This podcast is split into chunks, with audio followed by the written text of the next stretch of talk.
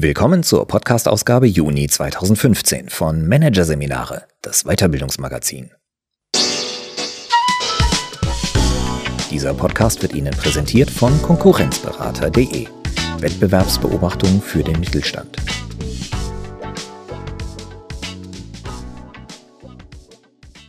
Weitere Podcasts aus der aktuellen Ausgabe behandeln die Themen Ideenblockaden überwinden, es werde Licht und Agile Karriere, einmal Führung und zurück. Doch zunächst Führen ohne Hierarchie, Macht in Bewegung von André Martens. Wer wem was zu sagen hat, darüber entscheidet seit jeher die jeweilige Position im Unternehmen. Zunehmend zeichnet sich jedoch ab, dieses Modell der strukturellen Macht stößt an seine Grenzen. Macht in Organisationen muss neu legitimiert und anders ausgeübt werden, um die Herausforderungen der gestiegenen Komplexität zu meistern. Hier ein Kurzüberblick des Artikels. Der macht das schon. Warum klassische Machtstrukturen Mitdenken verhindern. Mächtiges Missverständnis. Warum sich die Macht in Organisationen nicht reduzieren lässt. Wissen macht mächtig.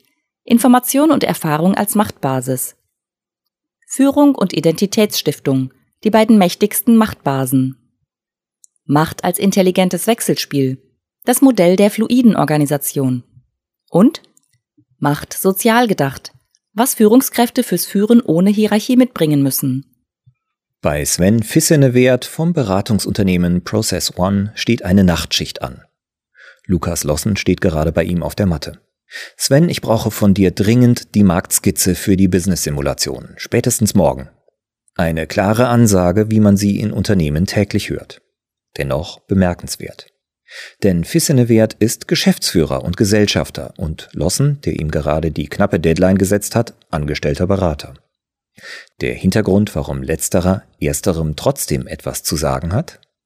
Das Beratungsunternehmen ist nach einem Modell organisiert, in dem Macht in einer Art Wechselspiel betrieben wird. In dem Macht, so der verwendete Begriff, fluide oder flüssig ist. Das ist außergewöhnlich, immer noch. Im Normalfall ist die Macht in Unternehmen, also die Chance, Entscheidungen gegen Widerstände durchzusetzen, klar festgemacht. Wer wem wann was zu sagen hat, hängt von der jeweiligen Position im Unternehmen ab. Die Organisationsforschung spricht vom Modell der strukturellen oder legitimen Macht. Das gibt es so lange, solange es Organisationen gibt.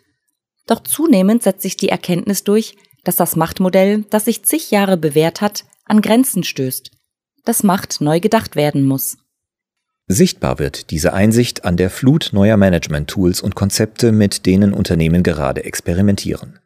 Scrum, Canvas, Design Thinking, Holacracy, konsultatives Entscheiden, integrative Entscheidungsfindung. All diese Tools dienen letztlich einem Zweck, die Macht im Unternehmen neu zu konfigurieren. So komplex die Tools sind, so einfach ist die Überlegung, die ihrer Anwendung zugrunde liegt. Der Organisationsberater und Trainer Thomas Schleiken, der Unternehmen bei deren Anwendung unterstützt, bringt sie so auf den Punkt. Um der gestiegenen Komplexität Herr zu werden, braucht es hochgradig vernetzte, intelligente Interaktion. Solche kann sich in klassischen Machtstrukturen allerdings nicht oder nur sehr bedingt entwickeln. Der Hauptgrund laut Schleiken Strukturelle Macht verführt dazu, sich gedanklich zurückzulehnen. Und zwar diejenigen, die sie nicht haben. Nach dem Motto, der, der die Macht hat, der macht das schon. Zudem wirke ein, wie die Sozialpsychologie es ausdrückt, evolutionär gelerntes Bedürfnis der intelligenten Interaktion entgegen. Der Wunsch, der Macht zu gefallen. Schleiken sagt, ob sich der Machthaber nun Häuptling, Clanführer oder Vorgesetzter nennt, sich seine Sympathie zu sichern war immer schon essentiell. Deshalb neigt jeder, je nach Typ mehr oder weniger, dazu, den Machthabern nach dem Mund, ihren Wünschen und Vorstellungen zu reden. Zugespitzt lässt sich formulieren, Je mehr strukturelle Macht in einem System steckt, desto weniger wird im Sinne der Sache mitgedacht. Der wahrscheinlich erste Impuls, den diese Erkenntnis auslöst, dann machen wir es doch ohne Macht oder zumindest mit weniger. Vor allem in den USA, aber auch hierzulande sind erste Unternehmen diesem Impuls bereits vor knapp zehn Jahren gefolgt. Sie haben systematisch strukturelle Macht zurückgebaut, Hierarchien herausgenommen und geführte Teams in selbstorganisierte umgewandelt. Was in Arbeitsgruppen passiert, wenn ihr strukturelles Machtgefüge aufgelöst wird, hat der Sozialpsychologe Mauk Mulder in aufwendiger Feldforschung und in Experimenten analysiert. Seine zentrale Beobachtung? Sobald es zu den ersten Entscheidungssituationen kommt, bildet sich sofort ein neues Machtsystem heraus. Das läuft ungefähr folgendermaßen ab.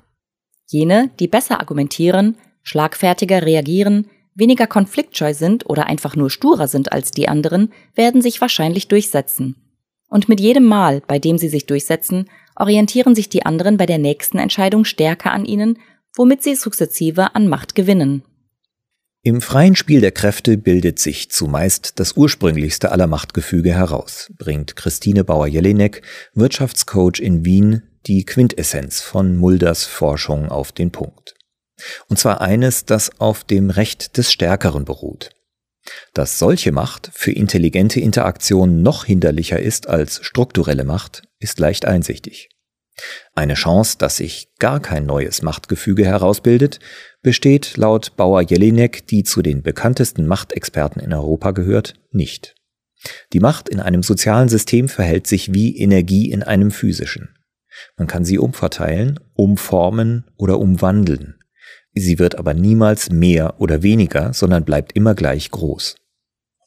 Wer dieser Logik folgt, versteht sofort, wenn sich Macht nicht aus der Organisation herausnehmen, sondern nur umformen lässt, muss man sie in eine Form bringen, die intelligente Interaktion fördert, statt sie zu behindern, sie zum Mitdenken animiert, statt zum nach dem Mund reden. Dazu muss man zweigleisig fahren. Wer auf der einen Seite die strukturelle Macht zurückbaut, muss auf der anderen alternative Machtbasen stärken. Aus Führungsperspektive formuliert, die Führung muss anders als bisher legitimiert werden. Die Führungs- und Organisationsforschung unterscheidet drei alternative Machtbasen zur strukturellen Macht, die sie unterschiedlich stark bewertet. Eine davon ist die Informationsmacht. Deren Wirkung lässt sich auf eine einfache Formel bringen, die im doppelten Sinne gilt. Wer viel weiß, hat viel zu sagen. Vor allem in Matrix-Organisationen wird seit einiger Zeit strukturelle Macht systematisch in Informationsmacht umgewandelt. In der Praxis sieht das dann etwa so aus. Die Arbeit ist in Projekten organisiert. Wer sich im entsprechenden Themenbereich am besten auskennt, übernimmt die Projektleitung, wobei diese Position eben nicht mit struktureller Macht verknüpft ist.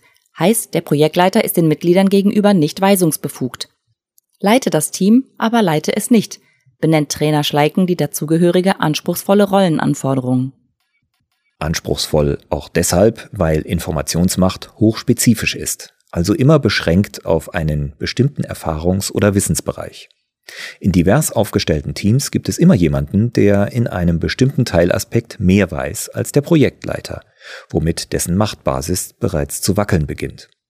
Die dazugehörige Grundregel für die Führung ohne strukturelle Macht lautet, das Wissen des Experten anerkennen. Etwa in der Art. Herr Schmitz ist unser Experte für IT-Prozesse. Er weiß wahrscheinlich mehr als jeder andere im Unternehmen über dieses Thema und wird uns sehr weiterhelfen. Der doppelte Effekt? Zum einen wird damit dem Fachmann die gegebenenfalls vorhandene Motivation genommen, seinen Informationsvorsprung zur Schau zu stellen, erklärt Machtanalytikerin Bauer-Jelinek. Zum anderen jedes Mal, wenn der Fachmann mit seinem Wissen weiterhilft, bestätigt er die Einschätzung des Projektleiters, wodurch er dessen Expertenrolle stärkt. Das Expertenwissen, also das methodische Know-how, das jemand für eine Aufgabe oder zur Ausfüllung einer Rolle mitbringt, ist die zweite alternative Machtbasis.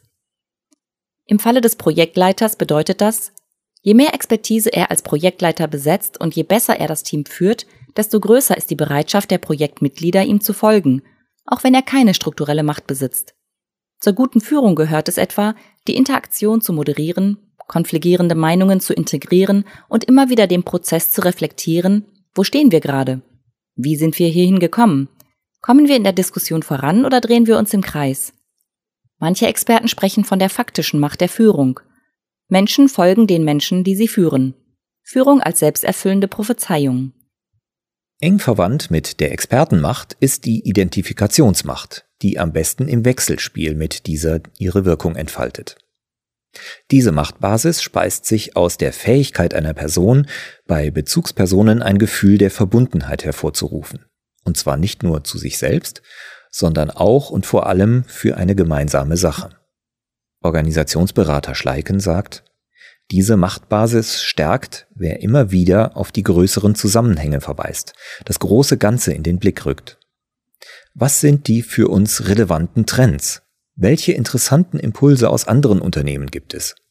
Wie tragen wir mit unserer Arbeit zur Innovationskraft des Unternehmens bei? Warum ist es für die Gesellschaft wichtig, was wir tun? In diesem Punkt sind sich die Führungs-, Organisations- und Machtexperten einig.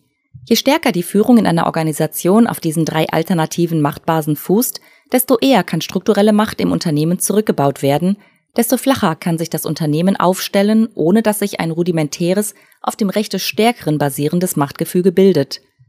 Theoretisch ist es denkbar, dass Unternehmen mit besonderen kulturellen Umfeldern sogar weitgehend auf strukturelle Macht verzichten, erklärt der Organisationsforscher Thomas Gintner von der Hochschule Nötingen-Geislingen. Was es neben besonders starken alternativen Machtbasen dafür laut dem Wissenschaftler noch braucht?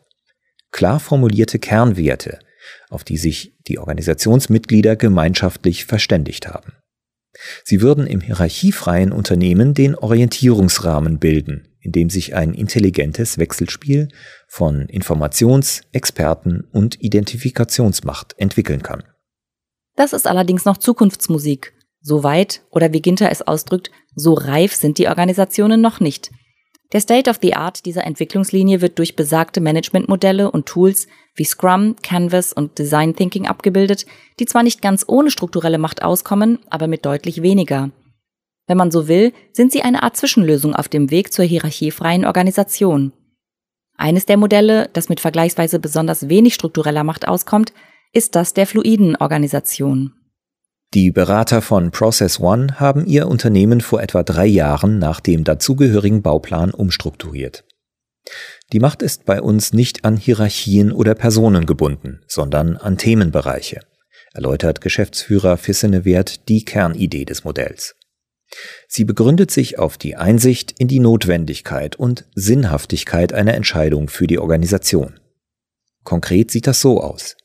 Die Unternehmensbereiche sind als Kreise organisiert. So gibt es beim Beratungsunternehmen etwa einen Kreis Marketing, einen Kreis Personal, einen Kreis Finanzen und Controlling und einen Kreis Produktentwicklung. Die Beschäftigten gehören mehreren Kreisen an, allerdings auf unterschiedlichen Verantwortungsgraden, sogenannten VGs.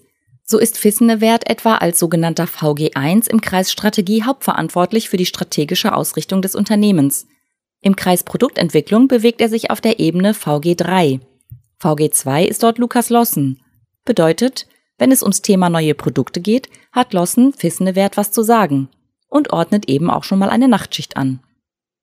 Niels van Quaquebecke, der an der Kühne Logistics University in Hamburg im Bereich Organizational Behavior und Führung lehrt, hat seinen Forscherfokus seit einiger Zeit auf Unternehmen gerichtet, die sich an Modellen versuchen, in denen Macht an Themen statt an hierarchischen Strukturen oder Personen gebunden ist. Ein zentraler Mechanismus, der das Modell der fluiden Organisation ihm zufolge am Laufen hält, ist gegenseitiger Respekt in Kombination mit erwarteter Reziprozität.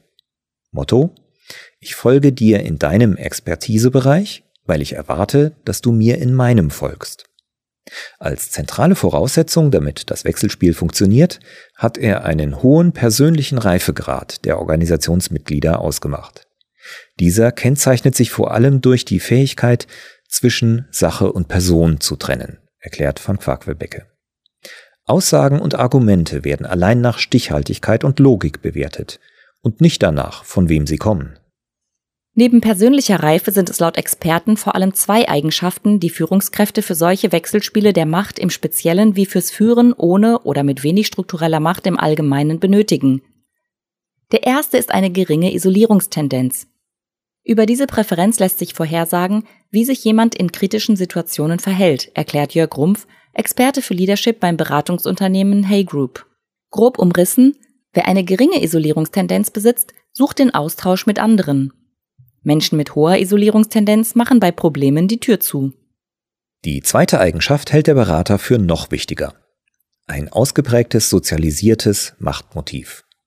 So bezeichnet der US-Motivationspsychologe David McClelland den Antrieb, im Sinne einer gemeinsamen Sache oder anderer Personen entscheiden und handeln zu können.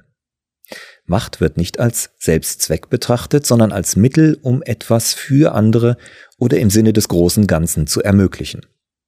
Das Gegenstück zum sozialisierten Machtmotiv bezeichnet McClelland als personalisiertes Machtmotiv.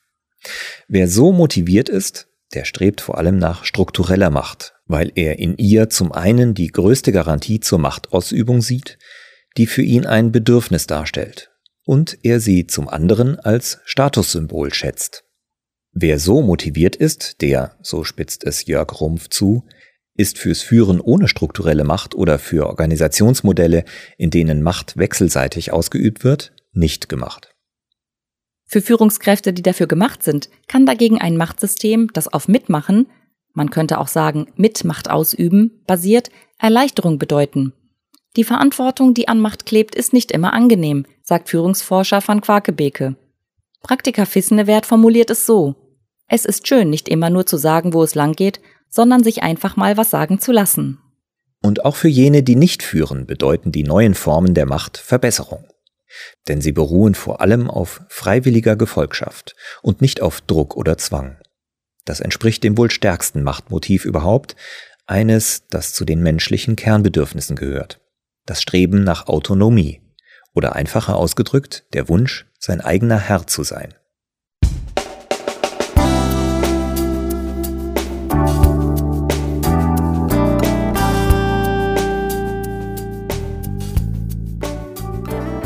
Sie hörten den Artikel Führen ohne Hierarchie, Macht in Bewegung von André Martens aus der Ausgabe Juni 2015 von Managerseminare, produziert von Voiceletter.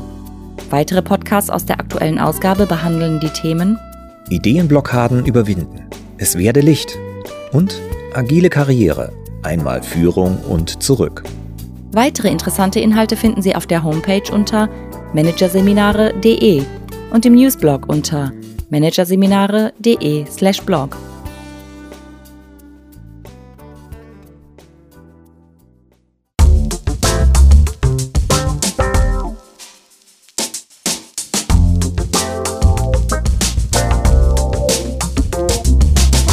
Das war der Podcast von Managerseminare, das Weiterbildungsmagazin. Ausgabe Juni 2015. Dieser Podcast wird Ihnen präsentiert von www.konkurrenzberater.de. Wettbewerbsbeobachtung für den Mittelstand.